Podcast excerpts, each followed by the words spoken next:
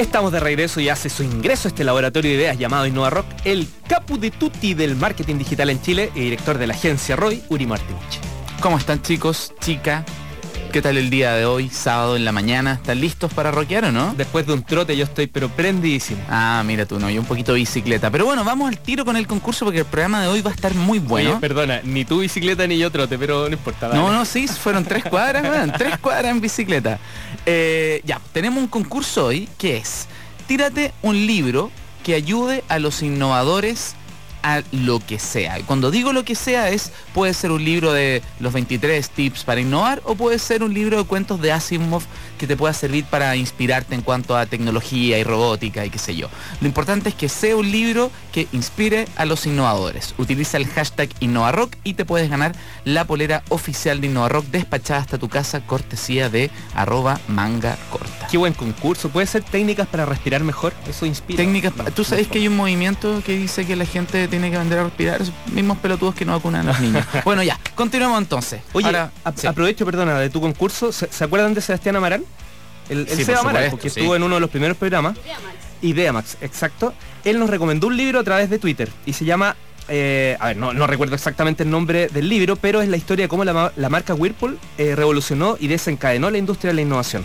Así que vamos a poner un link en Twitter para conocer un poco de qué se trata este libro y el que quiera lo compra, obviamente. el ¿no? link a Amazon ya busca libre. Sí, no, por supuesto, no a descargarlo, No a no. descargarlo Eso no se hace. No, ese, ese por DM. Oye, No. saludamos también a la representante del Woman Power de la innovación en Chile. Buenos días, estimada y relajada directora ejecutiva del Garage UAI, Josefa Villarroel. Hola Leo, hoy que tengo nuevo título. Pero por supuesto, todos los, todos los programas te estamos poniendo un, un nuevo, eh, un- una nueva, ¿cómo se dice esto? Que se pone una nueva jineta a tu extenso currículum. ¿Cómo estáis, Muy José? bien. Súper bien, aquí súper tranqui. Cuéntenos, ¿cuáles son los tips que tenemos today? Ya, los tips que traigo para el día de hoy. El primero de todos es Innovadores de América. ¿Qué les parecería ganarse 50 mil dólares, además de una gira por Latinoamérica comentando tu innovación y un año completo de difusión por los 20 países participantes de este concurso y el resto del mundo? ¿Qué pensáis tú, Leo? Suena, Como- suena mira, atractivo. Innovación y rock está en toda América, Mm, podría sí. crecer, radio hay en todas partes. Sí, estamos saliendo los podcasts, lo está escuchando más gente. Creo que llegamos- iTunes se viene. Sí, 8000 seguidores. Les digo, Facebook. las cinco categorías en las que se está buscando a los innovadores latinoamericanos que con- a través de sus innovaciones impactan al mundo. Educación, ciencia y tecnología, desarrollo social, empresa e industria y sostenibilidad y ecología. Pueden postular hasta el 15 de abril en innovadoresdeamerica.org. Qué buena, me parece muy power. ¿Quién- ¿Escuchaste, Pili? quién- claro, pili pili. ¿Quién, ¿Quién lo impulsa esto, sabes? O... Innovadores de América. ah, ya, la misma organización. La misma organización. Sí, de hecho ellos son los Oscar de la innovación latinoamericana. Ah, qué bueno. Ah, ya. Sí, muy muy bueno. Y el segundo tips que traigo el día de hoy tiene que ver, es un tips que va en, en dos partes, pero tiene que ver con el hecho de que hay ventanilla abierta en Corfo. Estaba súper escondido, porque ahora ustedes saben que la mayoría de los concursos son por convocatoria. Sí. Pero encontré dos instrumentos que yo pensaba que eran concursos, Y pero no- son ventanilla abierta. Eso quiere decir que pueden postular todos los días del año y no tienen que esperar para poder acceder a este tipo de financiamiento. ¿Y qué se puede postular? Te puedes postular a innovación en productos o procesos, que es para desarrollar prototipos, que es un fondo que te da 60 millones de pesos. Está principalmente orientado para las empresas que quieren innovar al interior de la empresa. Y el otro eh, fondo que es, también está ventanilla abierta en Corfo es empaquetamiento y validación de innovaciones, que este también está orientado para las empresas que tengan un año, que tengan algo de facturación. Y este fondo da hasta 200 millones de pesos. Nah, no te creo. Sí, porque está apuntando a que las eh, empresas puedan generar eh, prototipo- prototipos, validación, empaquetar toda la innovación que tienen y poder comercializarla. Y eso es caro. ¿Y cofinanciado, Josefa, o en este caso? También es cofinanciado, según el tamaño de la empresa, es el porcentaje, pero lo importante, en este caso, más que el fondo en sí, porque otras veces hemos hablado de estos fondos, quiero destacar que son en ventanilla abierta. Bueno, Y el último tips que traigo es para todos aquellos emprendedores que tienen un emprendimiento de con alto grado de innovación, de alto potencial de crecimiento. Los invito a que participen de la convocatoria que está haciendo UDD Ventures. Esta es la sexta versión del Open Startup y van a seleccionar solo 7 emprendimientos. Esto es algo muy selectivo. Y acá los que son seleccionados pueden ganar hasta 60 millones de pesos, mentoría de primer nivel y aquí pueden postular hasta el lunes 4 de abril a la 1 de la tarde. El consejo que no puede faltar, Josefa, antes de postular es lean las bases. me encanta, me encanta, ¿cierto? El mantra de la El mantra, lean, oye, es que es tan cierto, pero acá no nos vamos a cansar de repetirnos. Gracias, Josefa. ¿Algún otro tip o ahí estamos hoy? No, con eso yo creo que es suficiente. Así que aplíquense. 200 millones, 60 millones, chuta. Festival. Josefa, tú eres una tipa genial. Y por eso te dedico esta canción de los Jets llamada She's a Genius. Y ya estamos de regreso aquí en Innova Rock. Y lo primero que quiero hacer es invitarlos a seguirnos y comentar por nuestras redes sociales. En Facebook somos iRockCL. En Twitter somos arroba iRockCL. Y tenemos eh, una página donde están nuestros podcasts en SoundCloud, donde somos, ahí no somos iRockCL, sino Innova Rock. Así que soundcloud.com slash Innova Rock. Están todos los podcasts del año. Eh, están todos los podcasts del año, de los días viernes, los días sábados, ordenaditos, así que si les pasó un tip, vayan allá. Gracias por el pase, Goluri. Josefa, eh, pregunta para ti. ¿Tú seguirías trabajando en el garage UAI si no tuvieras contrato? ¿Contrato? No, sé, a mí me dan café. Acá, ya. Lleva años boleteando. No, por cierto, nadie no, estaría... claro que no. Uri, ¿y tú sabes de emprendedores? No tuvo, por supuesto, sino que otros emprendedores que no tengan registrada la marca de su empresa. Sí, sí, varios. Muy responsable de parte de ellos. y ellos sufren, me imagino, ¿o Puede, puede llegar el, el, día en que llegue y te registran la marca. Bueno, estas son apenas dos de cientos de aspectos legales que se deben atender en el proceso de emprender. Y para conocer más de este tema, saludamos en Innova Rock al abogado, emprendedor y rockero Andrés Jara. Bienvenido Andrés. Hola Leo, hola Uri. Hola Andrés. ¿Cómo están? ¿Cómo estás tú? ¿Bien o no? Bien, bien, bien. Pues, ¿Prendido, ¿Prendido este sábado? Prendido, con ganas de rockear como ustedes me invitan a eso, así que feliz. Oye, partimos rockeando, rockeando entonces desde el inicio. ¿Chile posee o no posee, según tu marco legal, que fomente o que proteja el emprendimiento? Buena pregunta. La verdad que yo creo que existen mecanismos para financiar el emprendimiento, pero el acceso a esos, mecanismos eh, no es tan fácil como uno quisiera y yo creo que ahí recojo un poco el tip de, la Josefa de que hay que leer las bases porque muchos procesos eh, son o terminan en malas manos y, con malos resultados, por un lado. Y la otra cuestión que, yo veo que pasa harto y que me ha pasado mucho en la práctica con problemas que tienen o sufren los emprendedores después es que eh, muchas veces, si bien eh, existen los marcos regulatorios para regular el emprendimiento, no los ocupan en la forma que tienen que ocuparlo. Eh, y ahí es donde muchas veces se generan las problemáticas.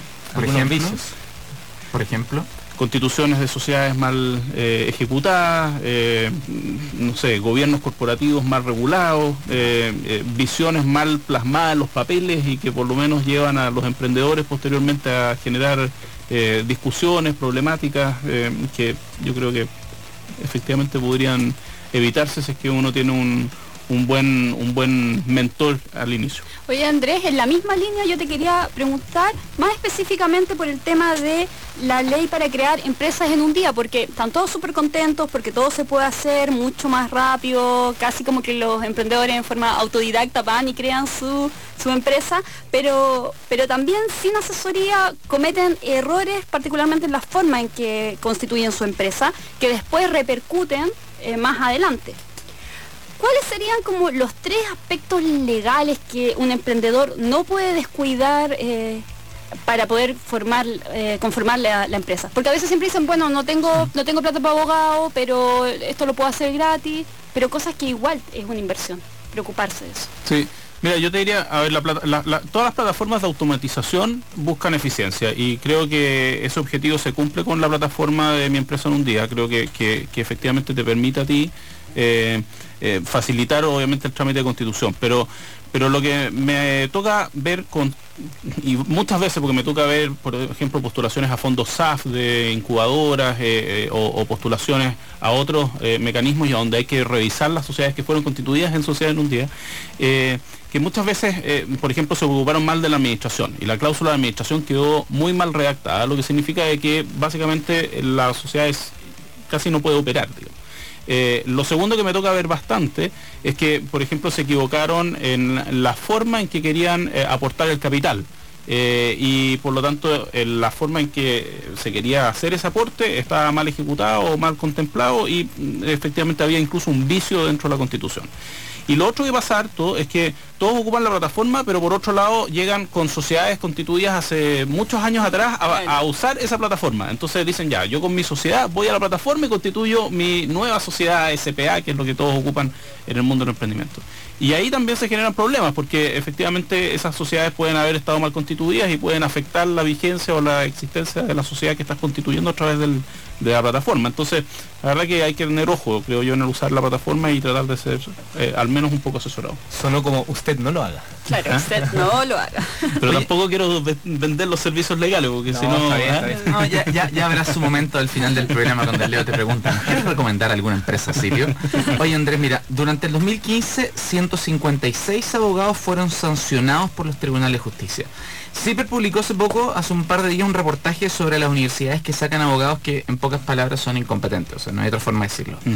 Eh, y por otra parte, al comenzar un emprendimiento, se necesita un abogado para los contratos con los clientes, eh, los contratos de trabajo, y tuve una experiencia pésima ahí, e inclusive, como decís tú, cuando la sociedad eh, no basta la plantilla que hay en empresa en un día, cuando mm. tiene ciertas particularidades pero falta plata también cuando estáis partiendo. Entonces, sé que la pregunta es compleja, pero ¿cómo puede un emprendedor disminuir las, las probabilidades de contratar a un abogado chanta?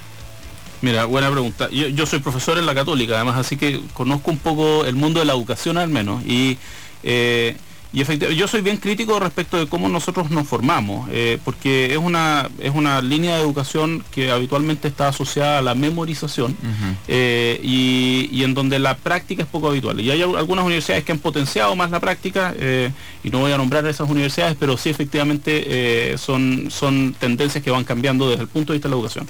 Ahora, ¿cómo tú podéis, en cierta forma, mitigar el riesgo de que tengáis un abogado que ah, sea chanta como lo definís tú, eh, yo creo que está asociado a algunos elementos. Eh, por un lado, yo creo que hay que tratar de encontrar cuál es la historia de ese abogado, es decir, eh, tratar de entender un poco cómo, cómo se formó, con quienes trabajó y si hubo experiencias anteriores. las referencias siempre son buenas en este tipo de, situaciones y tratar de buscar esas referencias. Lo segundo es que habitualmente cuando uno contrata un abogado sin conocer mucho el mundo de los abogados, tratáis de incorporar eh, por ejemplo, herramientas eh, asociadas a, no sé, eh, títulos, a experiencias en el extranjero o a otros clientes con quienes hayas trabajado y que estén dentro de sus pergaminos.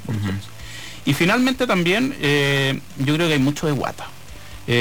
Cuando tú estás frente a una persona que se supone que va a ser tu consultor, porque al final los abogados forman casi, son casi consultores. Entonces, si tenéis la sensación de que el gallo es medio chanta, Probablemente la verdad, que hay algo, algo de por medio, creo yo. Claro, si llega así como medio oscuro y como conversamos para callado, eh, ¿Ah? es como para ver un poco. No, y tengo un amigo en tribunales. Claro, ahí, vamos a ver, no te preocupes de eso. ¿eh? Oye, vamos al corte y volvemos nosotros aquí. Nada, nada es raro y nada es poco transparente, todo lo contrario, es una plataforma abierta de conversación, así que vamos al corte y ya volvemos para seguir conversando con Andrés Jara. Ahora explota una dinamita de innovación con ACTC. Soy Leo Meyer, estoy junto a Josefa Villarroel, Uri Martinich y por cierto nuestro Catboy ahí en los controles, roqueando la innovación aquí en la Radio Futuro para seguir conversando en Innova Rock con el abogado, mentor y emprendedor Andrés Jara. Andrés, tú eres mentor de la organización Mujeres Empresarias o me soplaron mal. Sí, estoy decir, presto dos mentorías en esa organización. Oye, ¿cómo, ves a las mujeres en este mundo que por ahí también me soplaron que te perseguían el tema de las mujeres? Ah, Yo estoy rodeado de mujeres, que ese es otro problema. Oye, ¿cómo están las mujeres? ¿Cómo están las mujeres en este mundo del emprendimiento ahí con, con una presente aquí en el equipo? Chuta, yo creo que eh, eh, es de las pocas industrias en donde hay harta más recepción y, presencia de la mujer. ¿ah? ah mira qué bueno. Eh, yo, creo que hoy día han empezado a tomar un, rol bastante más activo. bueno, la Josefa es un ejemplo, pero, pero efectivamente hay, hay varias referentes en el mundo del emprendimiento que, te dais cuenta, pucha, que, que entretenido, que estén tomando un rol mucho más activo. desde un punto de vista académico, desde un punto de vista de liderazgo de instituciones, tenemos a mujeres emblemáticas, a la Ale Mustagis, tenemos a, la Ángeles Romo y otras más que, están ahí liderando organizaciones y, eso demuestra que efectivamente el liderazgo femenino imprime su sello en, el mundo del emprendimiento y eso yo creo que es un buen camino. que... Un detalle nomás, pero ¿es más difícil para las mujeres en este ecosistema que parece ser un poquito más machista o eso ya es como para ir a empezar a olvidarse de ese tema? Mira, eh, Pucha, yo lo vinculo con lo que estoy haciendo hoy día. Yo hoy día estoy, eh, estoy, estoy rodeado de mujeres en, el emprendimiento que estoy liderando. Ah, y, no sé, es verdad. Eh, y y me doy cuenta que en industrias, por ejemplo, de los servicios legales, eh, sin duda hay diferencias eh, y se generan diferencias en el género. Eh, de ese mismo estudio que tú mostraste, creo que en el mismo diario que publicaron esa noticia de quienes habían sido enjuiciados, también habían publicado una noticia respecto de cuáles eran los abogados o cuántas abogadas socias en estudios de abogados existen. y, y te das cuenta de que hay una desproporción bien heavy. Eh, y yo creo, yo creo que sin duda estamos llamados a generar un mayor capacidad y, ahí es en donde, bueno, eh, emprendimientos como el mío, por ejemplo, están, están tomando un rol relevante. Eh, y, bueno, yo creo que, efectivamente la mujer hoy día está teniendo más espacio y, y las capacidades sin duda son iguales o muy superiores a las que tenemos los hombres en este tipo de iniciativas. Así que Andrés es muy capo, porque no solamente es mentor de mujeres empresarias, sino que también es mentor de Endeavor. ¿En serio? Sí, y para los que no saben, para los que no, innovadores que nos escuchan y no saben qué es Endeavor, Endeavor es una institución que apoya a emprendedores de elite. Emprendedores es una institución internacional, pero también tiene un los unicornios, ¿o no? Casi. Casi. Casi. Aspirantes a aspirantes, a unicornio. Esos son emprendimientos de alto potencial, atómicos, geniales. Eh, Andrés, te quería preguntar, ¿qué características destacas tú de los emprendedores que has conocido en Endeavor eh, y qué los distingue, por ejemplo, de otros emprendedores del, ecosistema nacional? ¿Por qué son tan elite estos emprendedores? qué buena pregunta. Yo creo que, bueno, muchos llegan a Endeavor por, por las características del negocio que llevan, que, llevan a cabo, más, que, más que por las características del emprendedor en particular. Aun cuando eh, siempre se habla en el mundo del emprendimiento de que uno em, eh, invierta en emprendedores eh, y no en las ideas o en los negocios, porque esos son esencialmente dinámicos y van mutando en el tiempo. Pero yo te diría que características que yo observo, me toca participar, por ejemplo, en los paneles de selección muchas veces para este tipo de procesos nacionales y las preparaciones de los procesos o de los paneles internacionales. y te das cuenta de que uno de los grandes elementos diferenciadores es la claridad respecto del objetivo que quieren lograr. Eh, y además de eso, yo diría que hay atributos mm, quizás más blandos dentro de ese tipo de emprendedores que están asociados a su capacidad de resiliencia, eh, que están asociados a eh, su ambición sana, pero sin duda ambición muy presente de ir a conquistar el mundo y de que no, no van a parar hasta que lo logren. Y, esa perseverancia eh, también eh, es un sello, yo te diría, en quienes han llegado a esas etapas. Em, pero evidentemente son gente que en general, eh, más que ser brillantes, yo creo que se logran juntar con muy buenos equipos y son muy buenos trabajadores en equipo. Eh, y eso permite que obviamente los emprendimientos eh, surjan mejor porque básicamente complementan habilidades, conocimientos eh, y atributos que les hacen escalar más rápido y con más potencial, diría yo. Pero, ¿cuál es la misión de Endeavor y qué le entrega a esos emprendedores? A ver, la misión de Endeavor es bastante más global. la misión de Endeavor siempre ha estado asociada a el eh, crecer o contribuir en el crecimiento económico de los países y colaborar en el desarrollo económico de los países en general. Esa es la, misión macro. Eh, ¿Y cómo lo hace? Lo hace a través de eh, fomento y el apoyo a la creación de empleo y el fomento y desarrollo de buenas empresas pero son buenas empresas y por buena me refiero a que son empresas que efectivamente no solo contribuyen en, la generación de puestos de trabajo, sino que también a través de o transmiten valores reales como de responsabilidad social de empresa u otros elementos así, adicionales. Eh, de hecho, dentro de la estructura de Endeavor, los emprendedores que ya fueron calificados y que son partícipes retribuyen también a la red y a quienes están eh, iniciando su proceso de construcción dentro de Endeavor. Eh, eh, no tan solo con aportes eh, quizás más pecuniarios, sino que efectivamente a través de su tiempo y contribuyendo en, construir, digamos, a, los nuevas, a las nuevas camadas de emprendedores. Y eso es una de las grandes virtudes que tiene. Bueno, hace unos días se hizo el Endeavor Tech Santiago. no sé si estuviste, tuviste la posibilidad de, de, estar ahí, hubo muy buenas exposiciones y todo.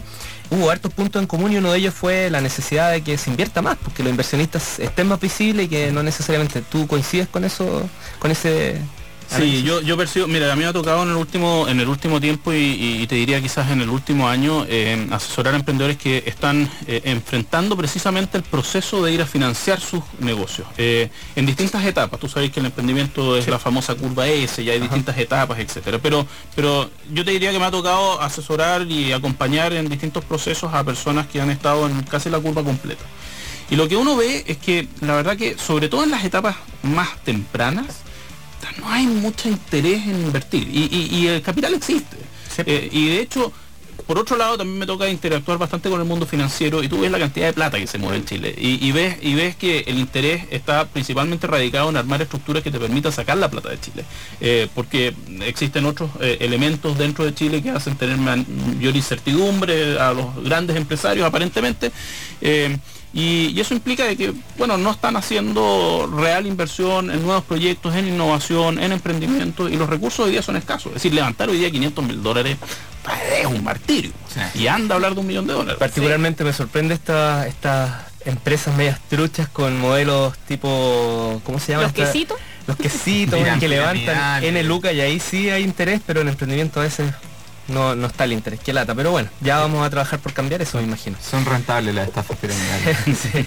Ya vamos a regresar aquí en Innova Rock para seguir conversando con el abogado, emprendedor y rockero Andrés Jara. Nos vamos con Brian Adams, en este caso con su versión en vivo de Summer of 69.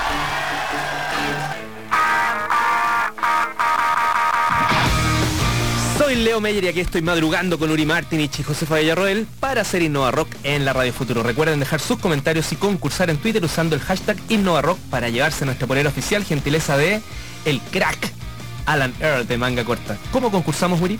Fácil. Recomienden un libro que sirva a los innovadores, que sirva con trucos, con un caso de ejemplo o con inspiración. Como dijimos, puede ser una novela de Asimov o puede ser un cómo emprender o innovar en 23 pasos. Da lo mismo tírense una buena recomendación utilizando el hashtag InnovaRock y se pueden llevar la polera oficial, cortesía de arroba manga corta, despachada hasta la casita en la talla que quieran, con el mejor material. Les va a durar, les van a enterrar con esa polera. Oye, a mí me creció la guatita, así que me quedo chica la, la S, tengo que pasar a la talla M. ¿Puedo concursar, tío? Eh, no, Leo, no puedes concursar, las bases de ah. concurso dicen que no, pero tenemos caleta de polera, así que yo te ah, paso una. Gracias. Oye, pero la última que pasaste llegó tres meses después. Bueno, ya no, no, no había más, seguí no preocupado. Oye, igualmente fuera de concurso les quiero recomendar el libro negro del emprendedor. No sé si lo conocen, Josefa, ¿lo has leído alguna vez? No. Es súper interesante, el autor es Fernando Trías de Vez y ya el nombre seduce. El libro negro es como el, lo, que nos, lo que nunca nadie dice.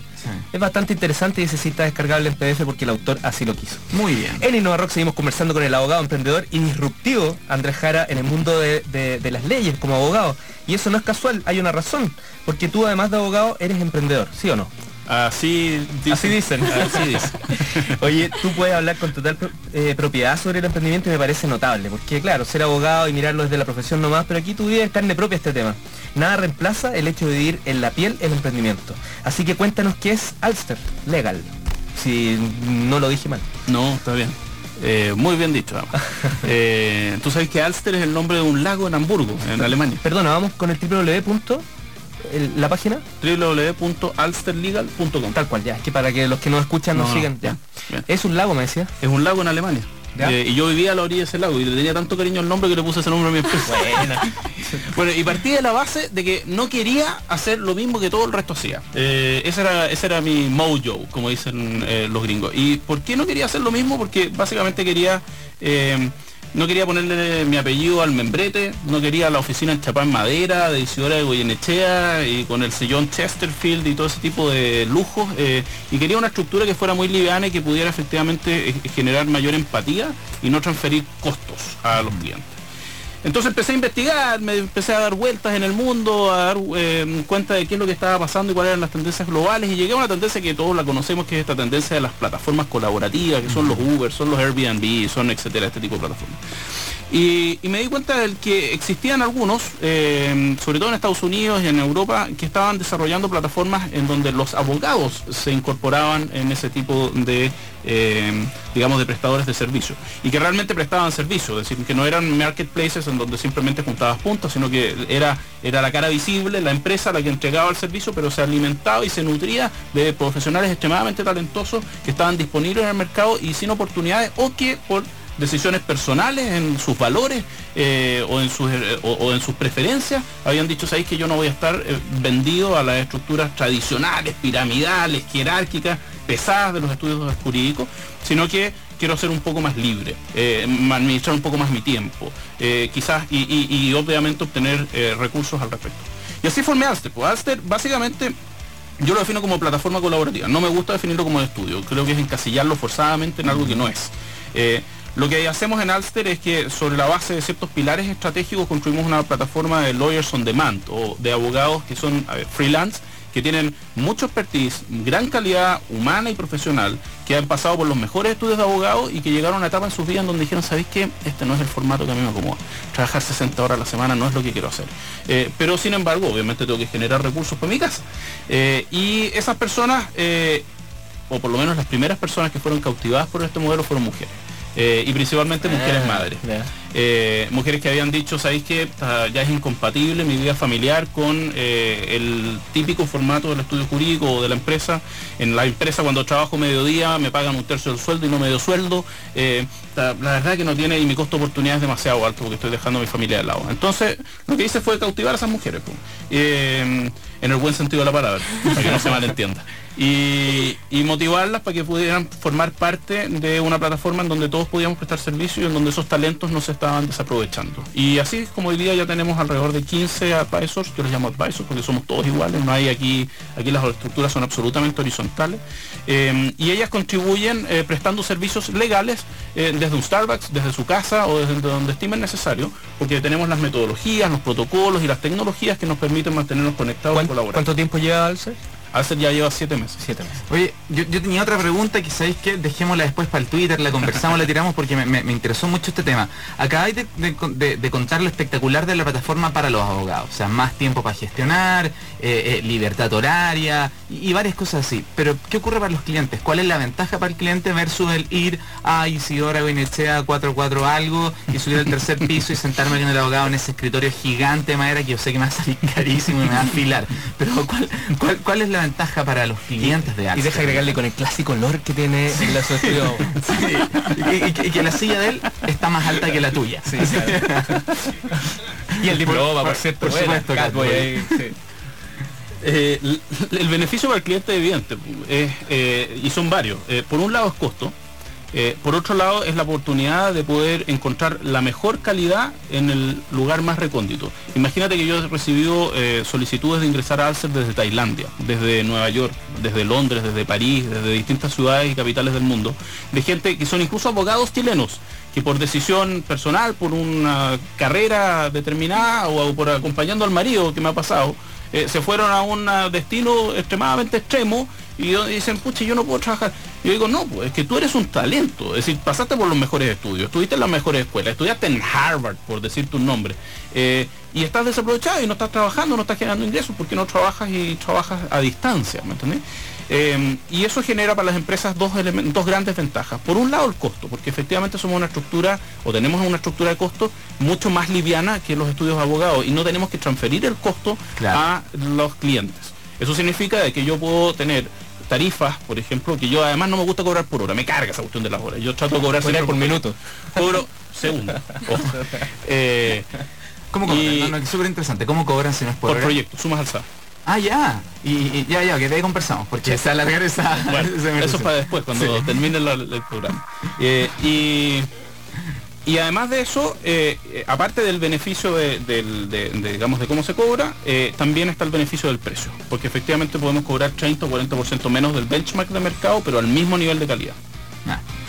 Dale, Josefa. ¿Josefa tiene su pregunta o...? Sí, tengo una pregunta que yo estoy segura que es algo que tienen en la mente todos los Innova Rockers que nos están escuchando. Uno de los principales temores que te dicen los emprendedores es no te quiero contar mi idea porque me la pueden robar. Oh, clásico. ¿Qué alternativas legales tienen los emprendedores para protegerse y qué tan válidas son?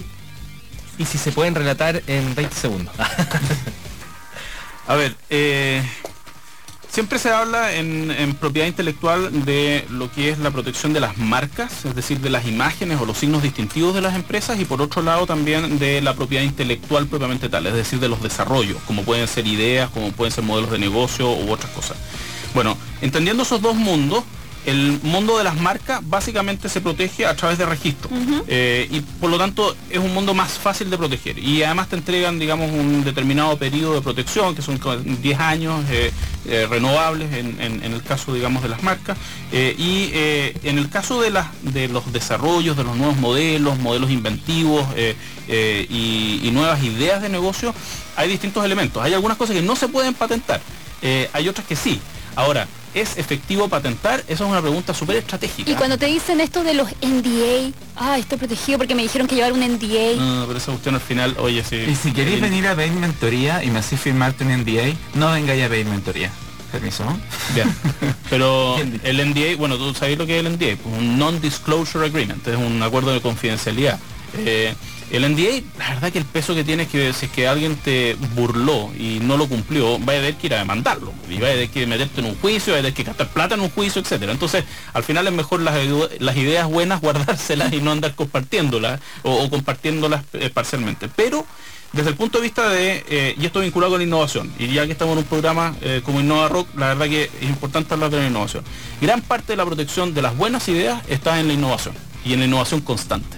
Es decir, más que registrar una buena idea o de patentar a través de una protección en un papel por un periodo específico, eh, la verdad que lo mejor es innovar permanentemente eh, y, esa es la mejor forma de garantizar de que tus ventajas competitivas van a ser sostenibles en el tiempo. Andrés, sacaste invitación para un próximo programa y vamos a profundizar partiendo desde ahí, porque claro, el tiempo es corto en la radio y no podemos explorar mucho más, pero ese dato es súper importante.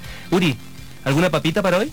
Sí, máscala, no puedo hacer una papita en 10 segundos, así que la no, tenéis 30 segundos, la estoy perdiendo. Ya, ok, miren. Hay una empresa que para eh, que acepta diseñadores para trabajar con ellos, pero para que puedan trabajar con ellos les hacen una prueba. Y la prueba es, hazle un logo gratis a un emprendedor.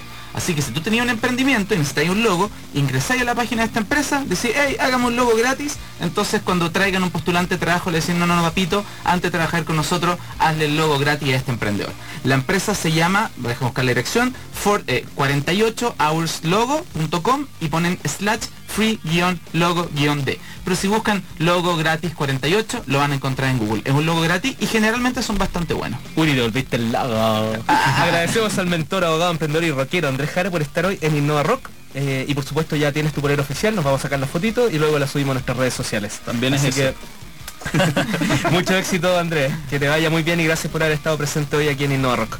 ¿Fueron a ver Iron Maiden o no? No. ¿Es verdad que Uri les chocó el avión? Me dijeron que Nos vamos con la muñeca de hierro aquí en el futuro. Devil That Antes de cobrar vida y tomar forma, una idea genial pasa por ser algo tan simple como un chispazo. Finaliza Innova Rock en la 88.9. Te esperamos el próximo sábado de 9 a 10 de la mañana, con la mente lo más abierta posible para lanzarnos a la conquista del infinito y más allá. Innova Rock, con el periodista Leo Mayer. El programa Cerebro de Radio Futuro, la radio del rock.